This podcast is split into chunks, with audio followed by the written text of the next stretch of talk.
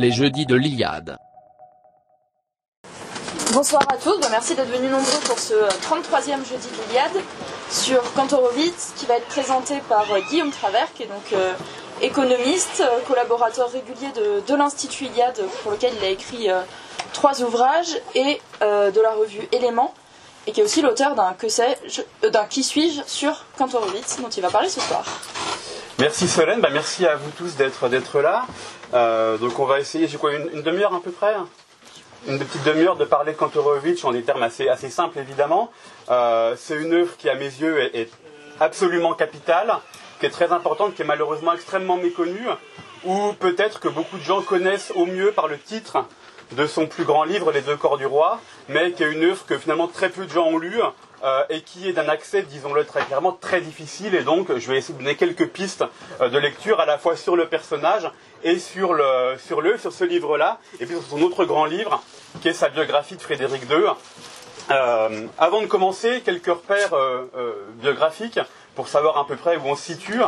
Euh, donc Kantorowicz naît en 1895 et meurt en 1963, donc on est vraiment sur une période où il a 19 ans quand la Première Guerre mondiale commence. Il va évidemment combattre très valeureusement pendant la Première Guerre mondiale. Il, sera à l'époque un patriote allemand euh, très, très fervent. Euh, et puis donc, bah, il, il, sa grande carrière après-guerre aux États-Unis et il meurt donc en 63. Et il y aura deux, très grands livres dans cette carrière un livre en 1927, sa biographie dont je dirai un mot dans un instant, et puis ce livre qui paraît après-guerre, euh, Les deux corps du roi, qui est vraiment une œuvre tout à fait, tout à fait majeure. Alors pour situer un peu plus le personnage, il naît, on l'a dit, à l'époque en Allemagne, euh, dans une ville qui aujourd'hui est en Pologne, qui est, Poznan, qui à l'époque a une majorité polonaise, mais lui est donc est, d'origine juive, non pratiquant mais juif. Et euh, ce qu'il rapproche à l'époque beaucoup de, euh, l'Allemagne, et il sera en fait très très vite un patriote allemand, très bercé des valeurs prussiennes. À l'époque, évidemment, on est à l'époque avant la Première Guerre mondiale, où l'Allemagne s'est industrialisée à une vitesse absolument prodigieuse. Et il y a énormément d'auteurs qui euh, s'inquiètent du fait que l'industrialisation, l'urbanisation, la massification de la population, etc., l'exode rural, euh, euh, vont induire une sorte de perte des, valeurs allemandes, de l'être allemand, de l'être prussien, et quasiment tous les grands auteurs de l'époque, les grands sociologues, Tönnies, même Weber, Sombart, des gens comme Spengler, des gens comme Junger, d'autres, s'inquiètent sur la qu'est-ce que c'est qu'être prussien, les valeurs prussiennes, etc. Et, et, et Kantorowicz est très préoccupé par tout cela. Bon, euh, la guerre arrive en, en, 14, donc il a 19 ans, on l'a dit. Il va, il va combattre, il va être blessé au combat.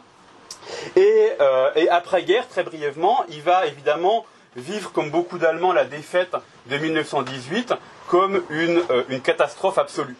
Euh, et pas tellement une catastrophe sur le plan militaire, mais je crois que euh, pour bien comprendre toute cette époque et tout l'entre-deux-guerres, il faut vraiment comprendre l'aspect presque moral de la, de la catastrophe et la, vision de la déchéance morale qu'elle peut être pour beaucoup la République de Weimar.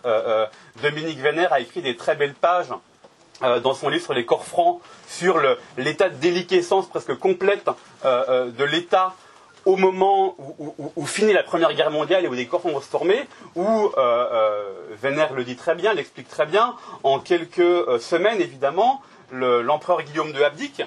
Euh, tout l'État, toutes les infrastructures de l'armée, de la police, etc., se liquéfient absolument complètement. Le pays est livré aux émeutes spartakistes, donc d'extrême gauche euh, à, l'époque, euh, évidemment très, très inspiré de ce qui vient de se passer dans, la Russie euh, bolchevique. ils prennent des villes, ils instaurent les républiques des conseils dans différentes villes d'Allemagne, et donc l'État se décompose complètement, et là se dressent des corps francs qui qui sont d'anciens militaires essentiellement euh, euh, encore dans des, campements, dans des casernes euh, un peu partout en Allemagne, pour se dire il faut défendre des valeurs prussiennes, une éthique, etc., contre eh bien, cette, déliquescence complète de ce qu'a été, été l'Allemagne. Et donc, Kantorowicz, on l'a dit, en dépit du fait que sa famille n'est pas du tout politique, il vient d'une famille de marchands, de, la Pologne actuelle, est très fervent nationaliste et va s'engager dans ces corps francs à différents endroits, à Poznan, à Berlin, à Munich, etc. Donc vraiment très marqué par, cette époque qui, je crois, est très importante après pour comprendre l'œuvre qui va venir. Et puis euh, cet épisode passé, il est vraiment, il est les armes à la main sur les barricades. Il a, semble-t-il, euh, euh, tué au moins un ou plusieurs probablement spartakistes sur les barricades. Donc c'est quand même très extrêmement, extrêmement sérieux. après ça, qu'est-ce qui se passe? Eh bien, il va se mettre à l'étude, à ses études, principalement à la base d'économie, puis d'histoire. Et ben, il, va lentement dériver vers l'histoire. Ce qui est très intéressant chez Kantorowicz, et je vais peut-être faire un, petit aller-retour, c'est que c'est quelqu'un qui, euh, euh, euh, par la suite, va devenir l'un des médiévistes, des historiens les plus importants de tout le XXe siècle, peut-être le plus important aux yeux de beaucoup, en tout cas il est mondialement lu, mondialement traduit, mondialement cité. Si vous allez chez Gibert, ça fait 20 ans que, les deux cordois sont sur les tables partout. C'est vraiment une œuvre extrêmement importante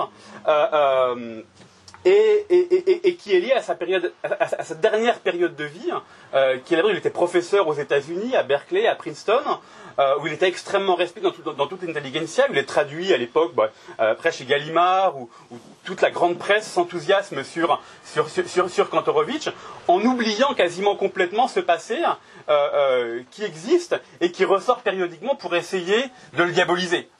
tous ceux qui ne veulent pas le lire ou qui ne veulent disent regardez, il a été un peu suspect quand il avait quand il avait 25 ou 30 ans, et, cette période existe.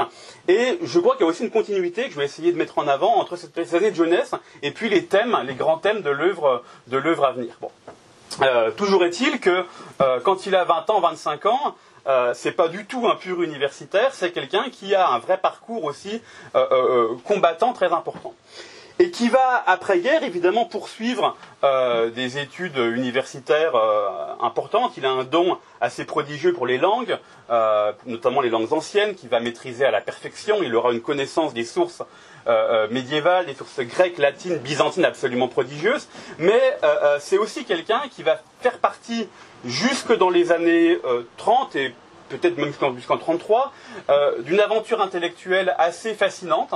Euh, qui est malheureusement assez peu, assez peu connu, même très peu connu euh, de ce côté-ci de la frontière, euh, qui, est, la chose suivante. Alors on connaît souvent dans nos cercles le, terme général de révolution conservatrice, donc qui est un terme qui est un peu une reconstruction a posteriori. À l'époque, il n'y a, pas eu, personne qui s'est appelé réellement comme ça, mais c'est, on sait le, grand livre d'Armin Moller qui dit bah, à l'époque, il y a eu tout un tas de courants de pensée qui étaient à la fois conservateurs parce qu'ils étaient imprégnés de valeurs prussiennes qu'ils voulaient rétablir, et en même temps qu'ils voyaient bien que bah, les temps avaient changé et que si on voulait les réactiver, euh, il fallait trouver des formes nouvelles, qu'on ne pourrait pas juste revenir en arrière, revenir euh, 50 euh, ou 100 ans en arrière, mais qu'il fallait retrouver des formes nouvelles pour faire renaître des valeurs prussiennes qui s'étaient euh, dissous dans l'industrialisation, dans la modernisation, dans l'urbanisation, etc. Dans l'individualisme, dans les valeurs de la Révolution française, etc. et un des sous-groupes de cette révolution conservatrice se forme euh, autour d'un poète qui, va jouer un rôle considérable pour, euh, pour Kantorowicz, qui est Stéphane Georg. Euh, Stéphane Georg, qui est probablement le très grand poète de l'époque, malheureusement très mal connu de ce côté-ci de la frontière, mais qui est un poète qui est à l'époque quasiment unanimement reconnu comme le plus grand poète allemand, euh, et qui, en plus d'avoir une œuvre poétique, est un personnage absolument fascinant. Euh, c'est un personnage qui vit quasiment dans une errance permanente, qui ne reste jamais euh, plus de quelques jours ou quelques semaines dans la même ville, qui est extrêmement secret, qui n'apparaît pas en public, qui entretient autour de lui un petit cercle d'admirateurs de très très haut niveau. il y aura évidemment Kantorowicz, il y aura certains des plus grands critiques littéraires de l'époque, des gens dont les noms sont malheureusement assez peu connus, euh, euh, Gundolf par exemple. Il y aura les frères Stauffenberg, qui vont être connus par la suite pour les, tentatives d'assassinat contre Hitler. Euh, donc il y a toute une, galerie de personnages autour, de, autour de Georg qui se forme. Et Georg développe cette idée très puissante qui inspire beaucoup Kantorowicz, qu'il y a ce qu'il appelle une Allemagne secrète. Et, quel est ce thème de l'Allemagne secrète? Bah, C'est le thème suivant, c'est-à-dire finalement, l'Allemagne d'après-guerre, l'Allemagne de Weimar, est vraiment une Allemagne qui est en décomposition quasi complète. Euh, évidemment, l'empire qui était quasiment, qui avait quasiment 1000 ans, si on remonte à Othon, eh bien, s'est effondré. Les valeurs prussiennes sont très profondément mises à mal par tout ce qui se passe. L'État se décompose. On rentre dans une période que beaucoup appellent à l'époque d'interrègne. C'est un thème très puissant dans, les mentalités de l'époque, le thème de l'interrègne, et de se dire, eh bien, qu'est-ce qui va créer une continuité dans une période d'extrême trouble euh, euh, intellectuel, d'extrême déréliction de l'État, de la société, etc. Euh, et cette idée, Georg dit, ben, c'est finalement des esprits un peu supérieurs, une sorte de fraternité, de communion d'esprits supérieurs qui se perpétue à travers les siècles, et tant qu'il y a quelques hommes qui sont capables de porter avec une très grande exigence des hautes valeurs, eh bien, ils seront capables, ces valeurs ne seront pas mortes, et il y aura la possibilité d'un nouveau retour à un moment donné. Euh, donc ça, c'est vraiment la, grande idée de Stéphane Georg, qui transparaît dans ses poésies. Euh, euh, et sa poésie se fait de plus en plus politique à la fin de sa vie. au début, elle est extrêmement purement poétique au sens presque abstrait du terme, et puis elle se fait un petit peu plus politique et des, poésies sur le, nouvel empire, sur, la, sur la, renaissance de tous ces grands thèmes, sur les grandes figures européennes, euh, sur Frédéric de Ronstaufen, qui justement va, réapparaître après dans, pour Kantorowicz. Et euh, euh, donc Kantorowicz va rencontrer Georg très tôt, visiblement lors d'un séjour où il alors Kantorowicz est beaucoup plus jeune évidemment, il a 20 et quelques années, et très très vite ils vont se lier, et il fera partie du très petit cercle de disciples euh, qui, vit quasiment comme dans une, euh, comme dans une euh, presque une secte, on pourrait dire. Enfin, il y a vraiment, être dans l'entourage de Georg, ça veut dire par exemple adopter une graphie particulière quand on écrit à la main. C'est ne plus tracer les lettres comme on les écrit vous et moi, mais c'est avoir une graphie différente. Pour, et, quand, quand pendant des années, va écrire comme ça. et encore après sa vie, il restera très profondément marqué par tout l'esprit dans lequel il aura baigné autour, de, autour de Georg. Et et tout ça va nous ramener à Kantorowicz par un, par un, aspect qui est très important, qui est l'aspect suivant. Euh, euh, autour de, autour de, Georg euh, va se former l'idée qu'il faut, si on veut faire renaître ces valeurs traditionnelles qui sont menacées donc par la, qui sont évidemment effondrées avec la guerre, qui sont qui ont sombré dans l'avachissement de la République de Weimar, eh bien il faut retrouver des grands modèles, il faut retrouver des grandes figures, donc il faut arriver à refaire parler l'histoire. Et il y aura dans tous les auteurs autour de Georg une tradition presque initiatique d'écriture d'une grande biographie. Et il y aura beaucoup d'auteurs qui vont écrire euh, euh, euh, Gundolf, une biographie de César, des biographies de Shakespeare, des biographies de Nietzsche, etc., qui vont être produites dans ce cercle-là. Et ce cercle-là, Georg lui-même, son très nietzschéen, est inspiré notamment par un texte assez prodigieux de Nietzsche, qui est la seconde considération inactuelle, qui est un texte sur l'histoire, dans lequel Nietzsche, pour faire résumer les choses encore une fois extrêmement simplement, dit la chose suivante. Au XIXe siècle, il y a eu le développement d'un rapport finalement très, extérieur, très anatomique à l'histoire, où les historiens ont voulu de plus en plus dépouiller les sources en scientifiques, en les analysant avec une rigueur presque, presque mathématique, presque anatomique, comme un, comme un, biologiste regarderait au microscope des cellules, sans vraiment la comprendre de l'intérieur. Et Nietzsche, évidemment, se révolte contre, cela et dit non, l'histoire, si elle veut avoir des vertus, faut qu'elle soit agissante, faut qu'elle soit vivante, faut qu'elle, faut qu'elle porte elle-même la vie. Euh, euh, faut la comprendre de l'intérieur et pas, et pas uniquement de l'extérieur. Pour prendre un exemple très simple, on pourrait dire, bah, imaginez quelqu'un qui aurait lu euh, mille bouquins sur la guerre, mais qui n'aurait jamais fait la guerre, il prend une, une connaissance purement livresque de la guerre, sans ne rien comprendre une seule seconde de ce qu'est la guerre réellement.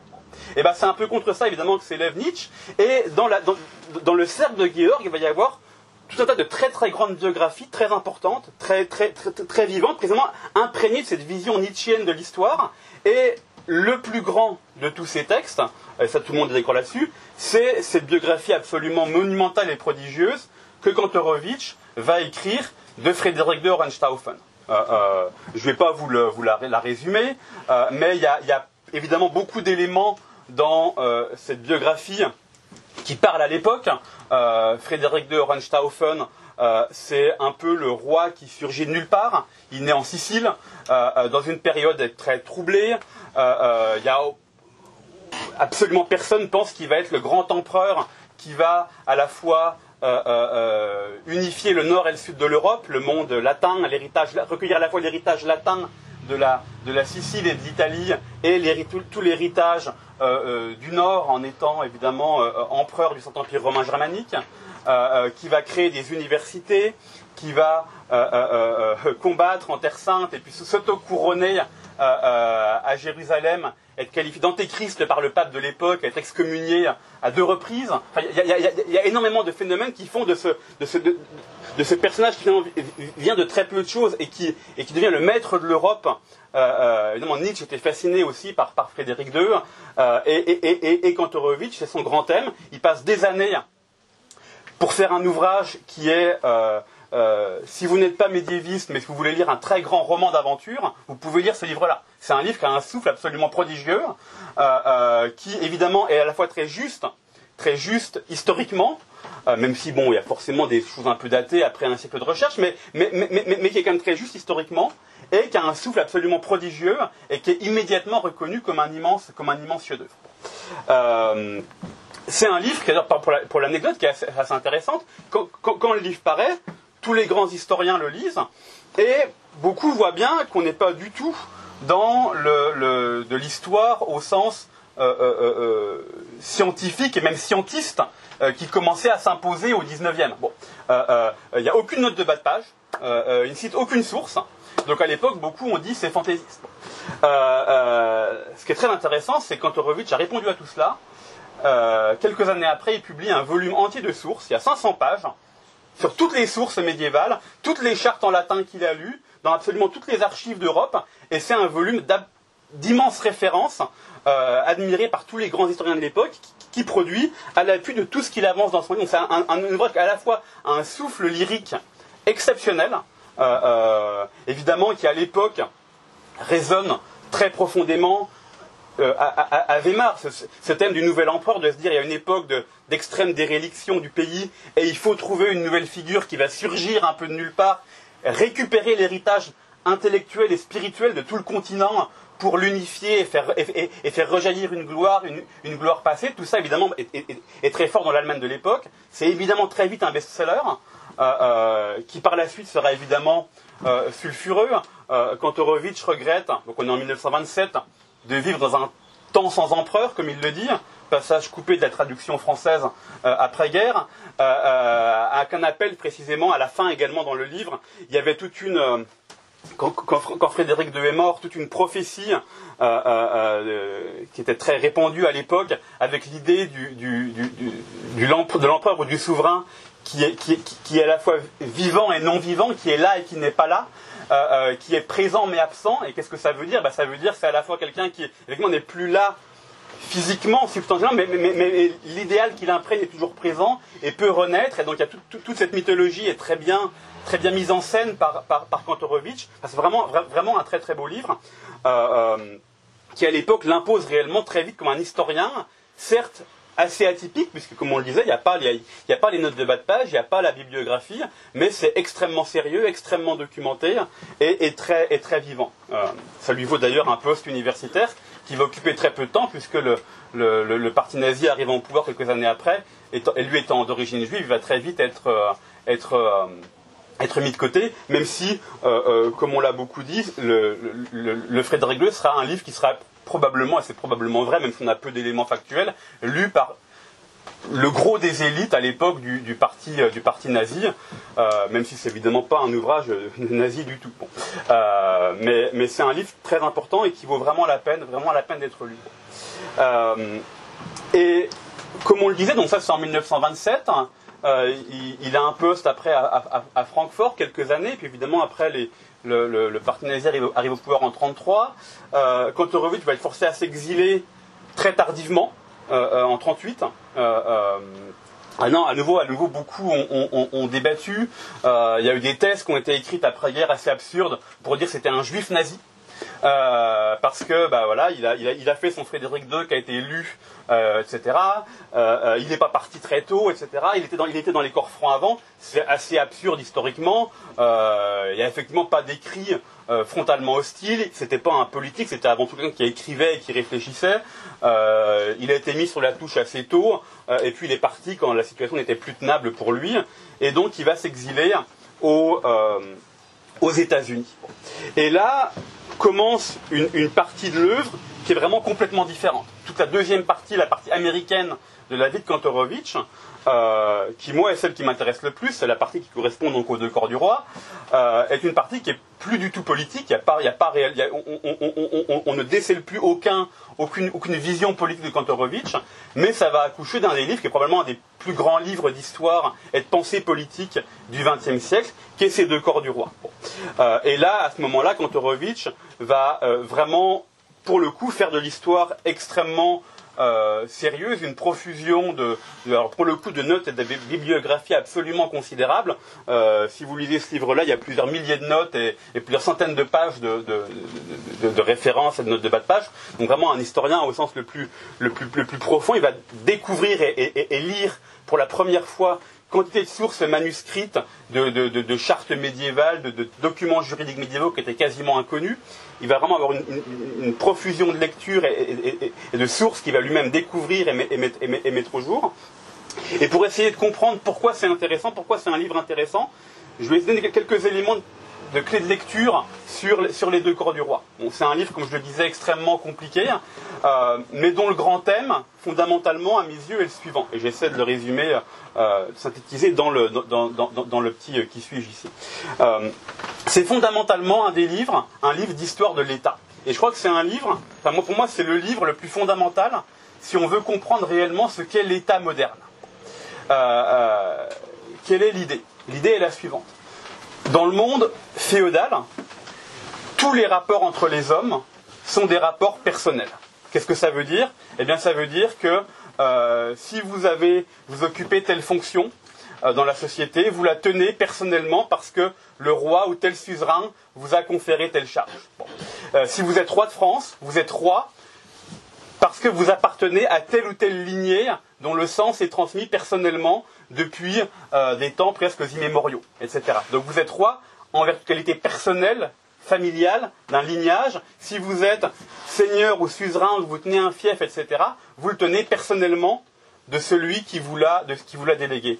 toutes les relations sont personnelles, personnalisées, et il n'y a pas du tout d'idée de l'État abstrait qui existerait indépendamment de lignées particulières, de peuples charnels particuliers, etc. Ça, c'est très important. De même, il euh, n'y a pas, ce qui fait, par exemple, il n'y a, pas de fonctionnaire réellement au sens moderne du terme. Aujourd'hui, ce qui fait le propre d'un fonctionnaire, c'est que euh, si vous êtes fonctionnaire, bah, vous gardez votre, boulot, que ce soit euh, Sarkozy, Hollande ou Macron. Ça ne change absolument rien, parce que, vous, tenez votre fonction indépendamment de la nature de la personne qui va tenir l'État à un moment donné. Tout ça au Moyen Âge n'existe pas. Au Moyen Âge, enfin dans la période féodale, dans un monde de relations personnelles, eh bien, comme vous tenez tout personnellement, chaque mort d'un souverain ouvre une période d'interrègne où tout est périodiquement un peu remis en cause, ou en tout cas potentiellement remis en cause. Le fonctionnement du Parlement s'arrête relativement. Euh, euh, euh, on n'est pas sûr que les charges vont complètement continuer à exister, et c'est uniquement au couronnement du nouveau souverain eh bien, que les choses sont confirmées ou, éventuellement infirmé. Principalement confirmé, vu que la coutume est très importante. Euh, de même, l'idée aujourd'hui bien établie qu'il y a un trésor public n'existe pas réellement.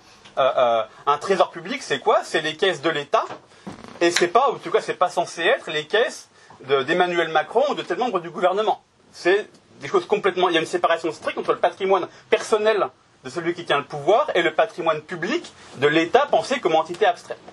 À nouveau, dans le monde féodal, tout ça n'existe pas réellement. Il n'y a pas réellement euh, euh, euh, un patrimoine privé du roi qui serait distinct du patrimoine privé de l'État.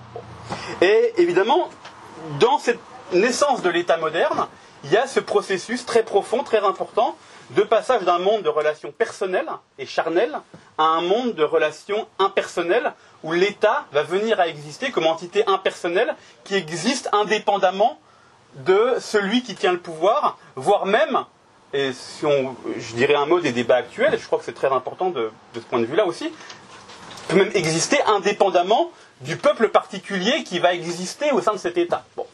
Euh, et donc ce grand livre de Kantorowicz est un livre qui va essayer de comprendre comment est-ce que cette vision de l'État impersonnel va pouvoir émerger au fil du temps.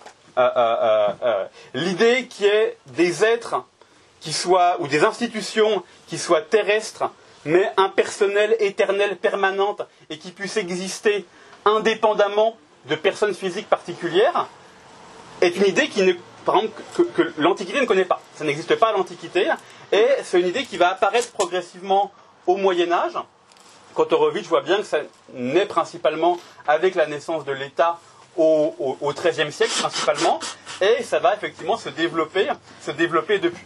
Et ça va effectivement, le, titre vient de là, cette très célèbre formule le roi est mort, vive le roi, ou toutes les maximes juridiques qui sont très nombreuses à l'époque et qui nous parlent des deux corps du roi. Qu'est-ce que ça veut dire fondamentalement? Bah, Ça nous montre bien ce caractère. Quand on commence à dire le roi est mort, vive le roi, eh bien on dit, euh, et souvent on le dit, le roi minuscule, R minuscule, est mort, vive le roi, R majuscule. Ça veut dire quoi? Ça veut dire le roi physique, personnel est mort, il y a une personne qui est morte, mais la royauté en tant qu'entité impersonnelle et permanente, elle n'est pas morte et se perpétue. Et donc quand on, commence quand, les juristes commencent à formuler cette maxime, euh, eh bien, ça montre qu'on a déjà une pensée de l'état impersonnel qui va naître progressivement, alors principalement, on l'a dit, au XIIIe siècle, puis ça va, ça va gagner en importance par la suite.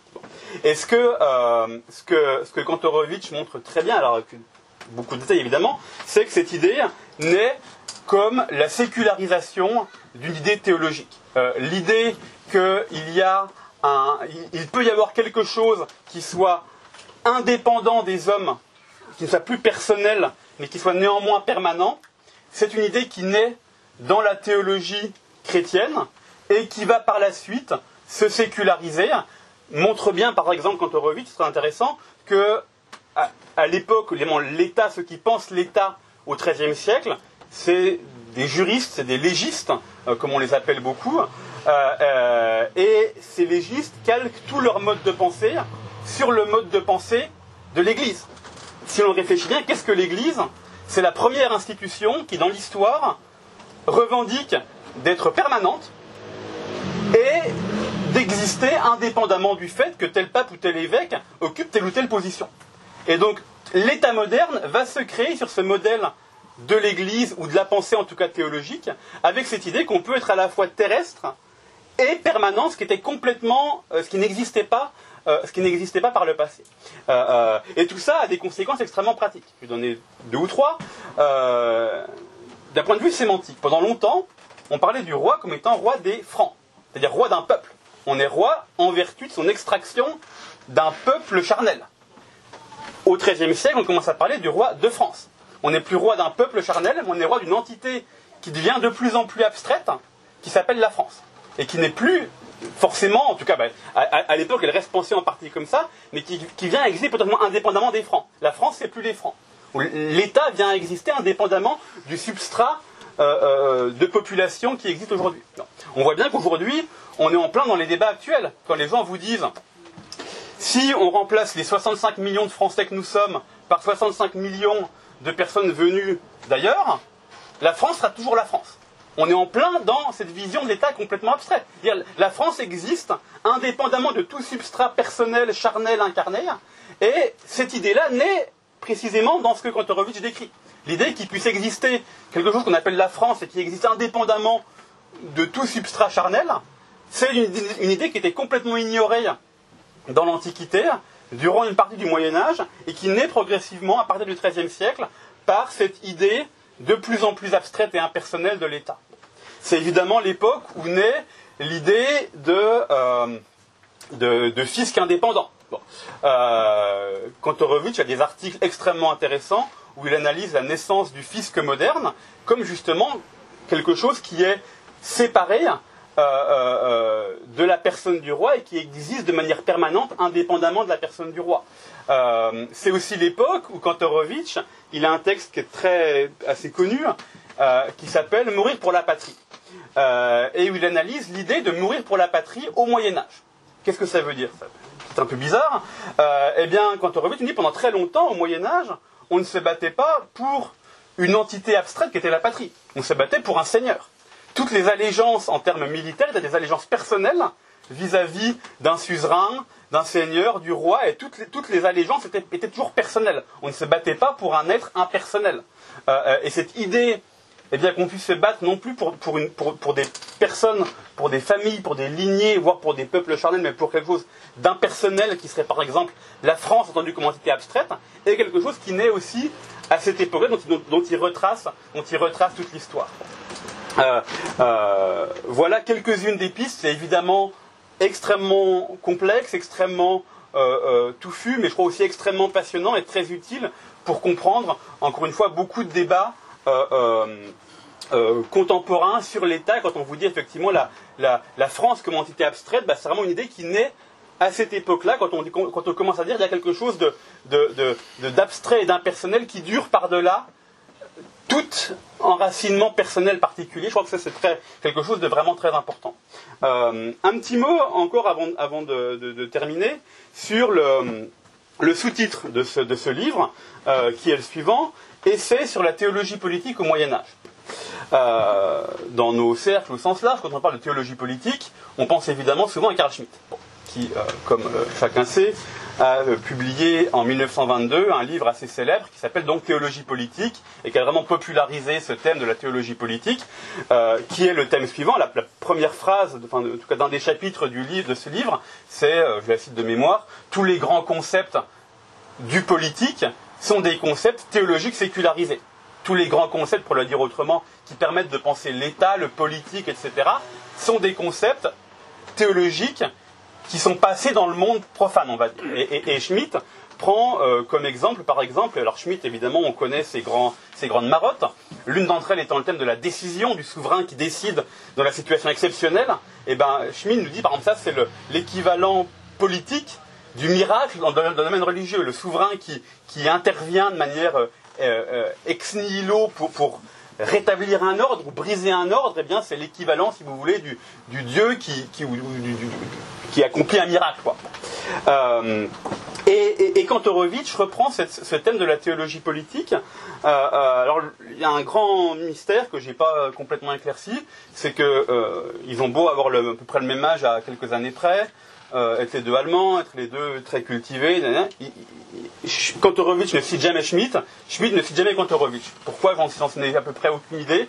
Euh, mais euh, en tout cas, les deux parlent de théologie politique. Et je crois que moi, ce qui m'intéresse beaucoup dans ce, livre-là notamment, c'est que là, on, est peut-être beaucoup plus dire dans, dans nos milieux au raisonnement schmittien. Euh, je crois que Kantorowicz a une théologie politique qui est très différente de la théologie politique de Schmitt, qui est très complémentaire et qui, à mes yeux, est au moins aussi fondamentale. Euh, euh, et quelle est la grande différence? Bah, La grande différence, précisément, c'est la suivante. C'est que Schmitt, ce qui l'intéresse dans l'État ou dans le politique, c'est la décision. C'est le moment de rupture euh, qui, c'est vraiment l'exception.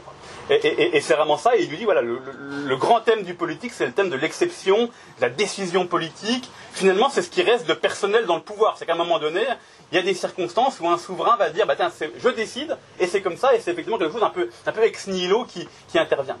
Mais quand on, si, on n'avait que ça pour comprendre le politique, on ne pourrait pas comprendre euh, euh, ce qu'est l'État moderne. On ne pourrait pas comprendre cette dimension impersonnelle euh, euh, de l'État moderne. Quand, Nietzsche parlait de le, plus froid des monstres froids, cette idée de, bureaucratie abstraite, impersonnelle, tous ces discours sur, sur la France sera toujours la France, même si on est tous remplacés. Bon, tout ça, on ne peut pas réellement le comprendre si on ne comprend pas justement qu'il y a une autre chose de, de, séculariser dans, le politique, qui est ce caractère distant, impersonnel, permanent, et ça, je crois, est extrêmement profond dans l'analyse de l'État que fait, euh, que fait, euh, que fait Kantorowicz. Euh, voilà, je vais peut-être m'arrêter là pour la partie euh, conférence. Et puis, s'il y a des questions, je serai évidemment ravi d'y répondre.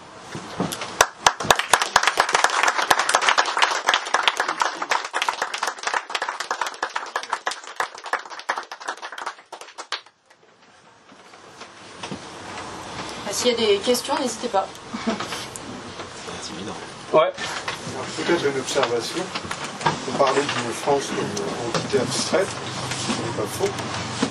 Mais on voit que la tendance actuellement, c'est de remplacer le mot France, de veulent parler de la France, la grandeur de la France, etc., par le mot République, qui mhm. là est pour le coup une notion euh, respectable, mais parfaitement abstraite. Tout à fait. Euh, or, euh, il suffit de regarder les débats la télévision, la presse, etc., il n'est question que de la République. Ouais, ouais, c'est- Et, et pas de la France. Mm, mm. C'est quand même pas la France de Peggy. Quoi. Ouais, ouais, tout à fait. Non, c'est- alors c'est très vrai. Euh, euh, bah, premier point, évidemment, la France garde quand même, un, qu'on le veuille ou non, un ancrage, euh, même si c'est plus abstrait qu'un ancrage géographique qui effectivement pose problème dans une vision complètement abstraite. Euh, le deuxième point qui est très important, c'est qu'il y, y a des phrases prodigieuses sur ce thème-là. Alors très différent, mais au Moyen Âge chez Kantorowicz, parce qu'évidemment, le, grand, je crois que quelque chose de très très fondamental, c'est la chose suivante. Au Moyen Âge, on ne parle pas de, de- de- de ch- de choses publiques ou de république, de res publica, on parle de choses communes. On pense toujours le bien commun et les biens communs des communautés particulières.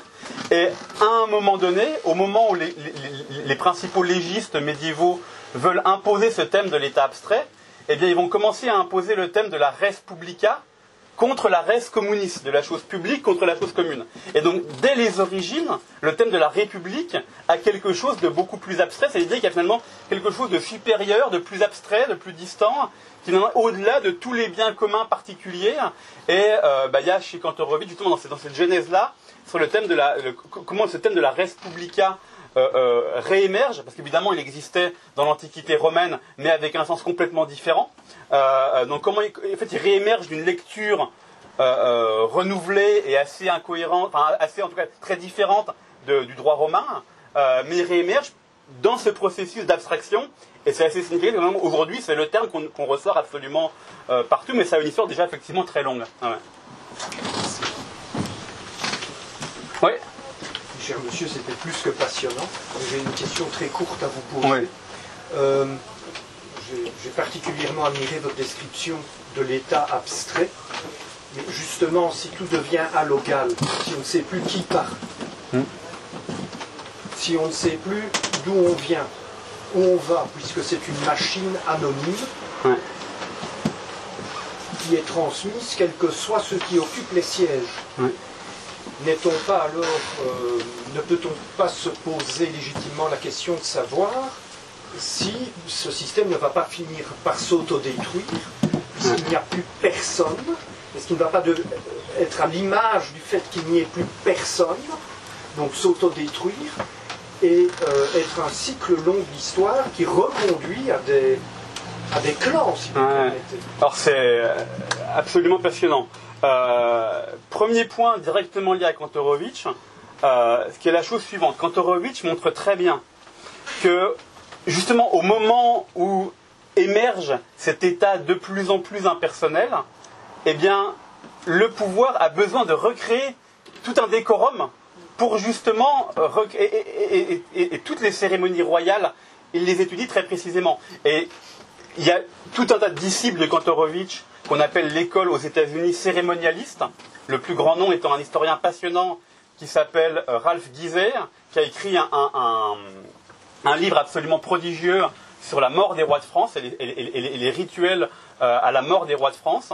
J'en dirai un mot dans une seconde. Où montre justement- justement tout le besoin, au moment où l'État devient de plus en plus abstrait, de, créer énormément de cérémonies, énormément de décorum, avec cette idée finalement que celui qui est roi à un moment donné n'est pas roi en tant que personne privée, mais est roi en tant que personne publique. Et par exemple, il y a un, très beau livre sur Louis XIV comme, roi machine, avec l'i- l'idée que Louis XIV, euh, vous, tous autant que nous sommes, si on veut aller euh, prendre une bière au bistrot ou, euh, ou n'importe quoi, euh, faire ce qu'on veut, on peut le faire de manière à peu près anonyme. Bon.